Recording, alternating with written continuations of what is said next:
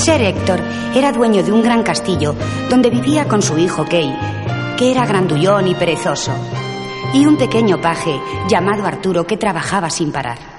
Su quehacer era incesante hasta que un día, en medio de una nube de humo, apareció un viejo en el salón del castillo y dijo, Me llamo Merlín. Soy un gran mago y he venido aquí para encargarme de la educación de Arturo. Le enseñaré muchas cosas y haré de él un hombre instruido. ¿Instruirle para qué? Porque creo que lo necesita. Pues yo creo que Arturo no necesita sus lecciones en absoluto. Así que ella puede irse porque en mi castillo mando yo. Con que sí, ¿eh? Ahora veremos.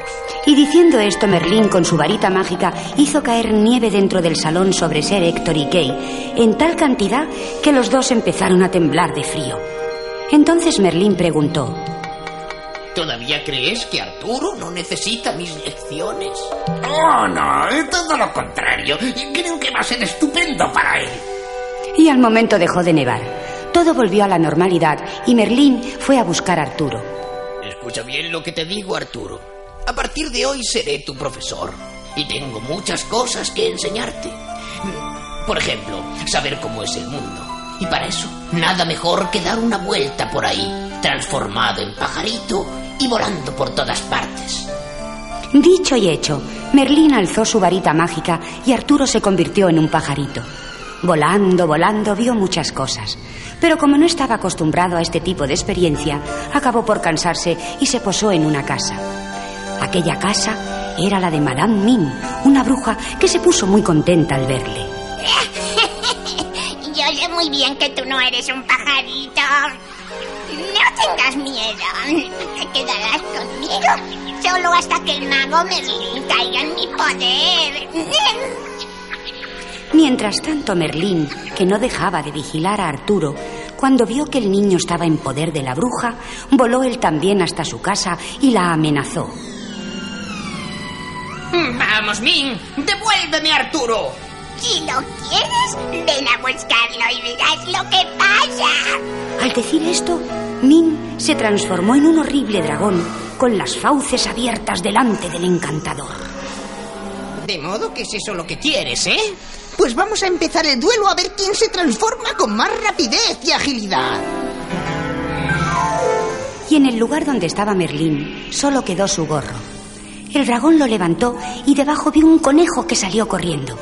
Min se convirtió en zorro y corrió tras él. El duelo prosiguió de la manera más extraña, convirtiéndose cada uno en un animal capaz de vencer al otro, hasta que Merlín, transformado en virus del sarampión, atacó a Min, que entonces era un dinosaurio, y se puso enferma. Así dejó de ser un peligro y el vencedor fue Merlín. Arturo, que aún era un pajarito, voló hacia el castillo. Su educación continuó.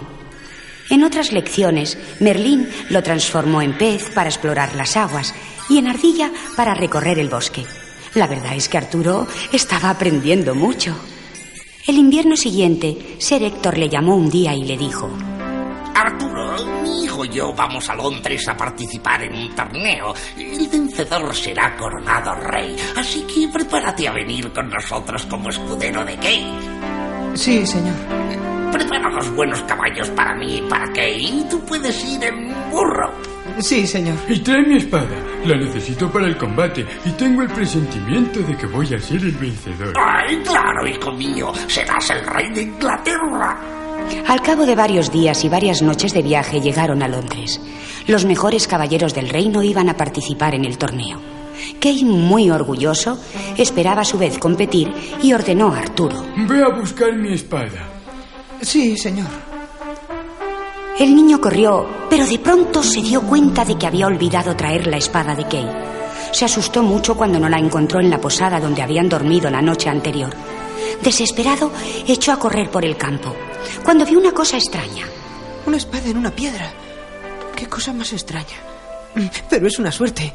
Se la llevaré a Kay.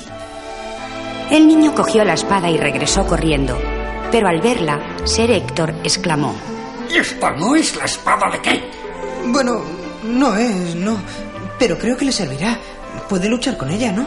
¿Qué ocurre, padre? Esta espada no es la tuya. Déjame ver.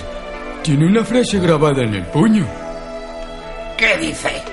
Quien consiga arrancar esta espada de la piedra donde está clavada será por derecho rey de Inglaterra. Para entonces ya se habían acercado otros caballeros queriendo saber lo que había ocurrido. ¿Dónde has encontrado la espada? La arranqué de una piedra. No nos hagas reír. Los caballeros más fuertes del reino no han conseguido arrancar esta espada de la piedra y ahora vienes tú, un chicuelo debilucho, a decirnos que pudiste hacerlo. Quien la ha arrancado una vez podrá hacerlo una segunda vez. Vamos a probarlo. Y se encaminaron todos al bosque, al lugar donde se encontraba la piedra, y volvieron a clavar la espada en ella. Luego intentaron arrancarla. ¿No os lo dije? Ni se mueve. Ahora me toca a mí. Tú tampoco puedes. Déjame probar. Inténtalo tú, Kay. Tú eres fuerte y lo conseguirás. Es imposible, padre. Esta espada no puede salir de aquí. Este Arturo es un mentiroso. Eh, vamos, dinos dónde la encontraste. Pero si dije la verdad, la saqué de esta piedra. Pues entonces, hazlo otra vez. Esta sí que es buena. Si no hemos podido nosotros, ¿cómo vas a hacerlo? Parecemos todos tontos pensando que un enclenque como él puede tener más fuerza que nosotros. Pero Arturo, decidido, tiró de la espada y ésta salió de la piedra donde estaba clavada. Entonces, Arturo es por derecho rey de Inglaterra. ¡Viva el rey Arturo! ¡Viva! ¡Viva! Ahora que eres rey Arturo, no olvides que siempre fui como un padre para ti. Te cuidé y te di el mejor maestro que hay en Inglaterra. Al menos podrías nombrar ministro a tu hermano Kay. Lo pensaré. Pero creo que antes pediré consejo a Merlín, que fue quien me enseñó todo lo que sé.